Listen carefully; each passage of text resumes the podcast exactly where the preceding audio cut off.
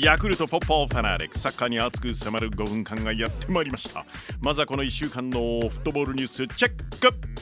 来年7月に開幕します女子ワールドカップに向けた強化のためヨーロッパ遠征していたなでしこジャパン。現地時間24日セルビアと対戦。5対0で勝利。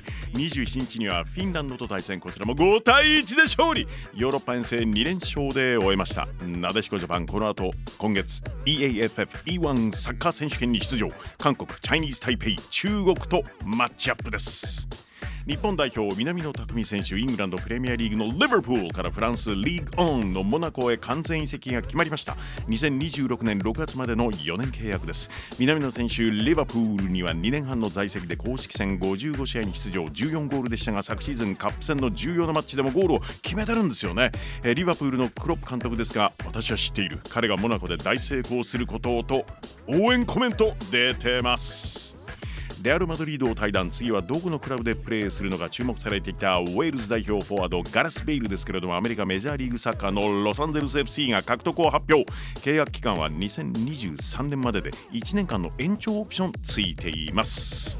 J リーグ声出し応援エリア声出し応援席の実施試合に関して追加決定したことを発表です。7月の30日から8月14日までの期間で開催される公式試合を対象にしたガイドラインのステップ3ではスタジアムの収容率50%の人数を上限に声出し応援エリアを拡大しても感染対策と両立した運営ができるかを確認するんですね。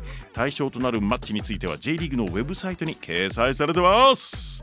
J リーグ J1 第19節は明日開催となります。首位の横浜 F マリノス。清水と国立競技場で対戦です。2位柏アントラーズはアウェーで5位。柏と3位川崎フロンターレアウェーでセレッソ大阪戦です4位の広島はホームで岩田戦 FC 東京は福岡京都は札幌ガンバ大阪は浦和湘南は名古屋そしてロティーナ監督と契約解除吉田孝之氏が監督に就任する最下位の神戸アウェーでトスとのマッチアップです後半はこの中からこのマッチピックアップ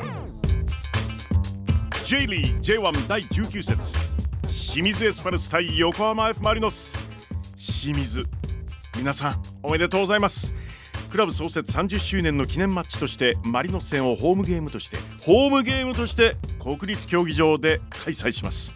えーしかし清水は現在17位なんですよね。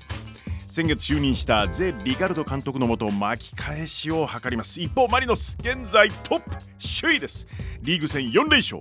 J1 通算499勝まで来ました、えーつまり国立で清水に勝利すれば通算500勝清水エスパルス対横浜 F・ マリノス試合の行方を大胆妄想バーチャル実況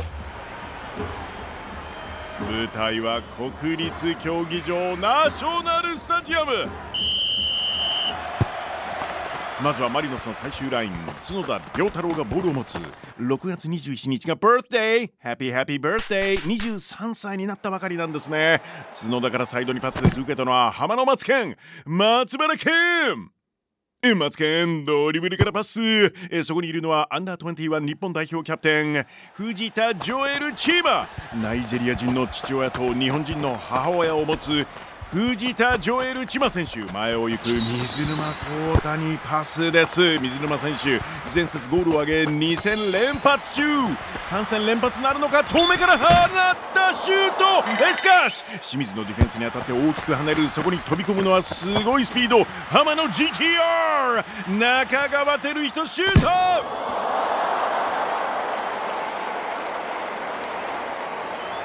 清水はゴールキーパー日本代表権田修一がボールの出しどころを探している権田選手好きなアーティストは世界の終わりってことは TikTok でダンス動画がバズってるハビットダンス、マスターされてるんですかね？見てみたいな、えー、権田からサイドの片山 H にパス、えー片山鈴木唯人に渡す、えー鈴木選手アンダー23アジアカップ3対0で勝利した準々決勝の韓国戦では2ゴールを挙げるなど全ゴールに絡む大活躍でしたね。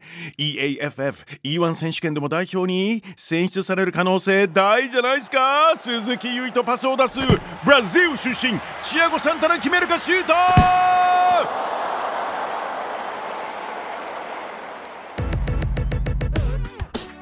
J リー J1 第19節清水エスパルス対横浜・マリノス。実際の試合は国立競技場で明日土曜日です。午後7時キックオフ予定です。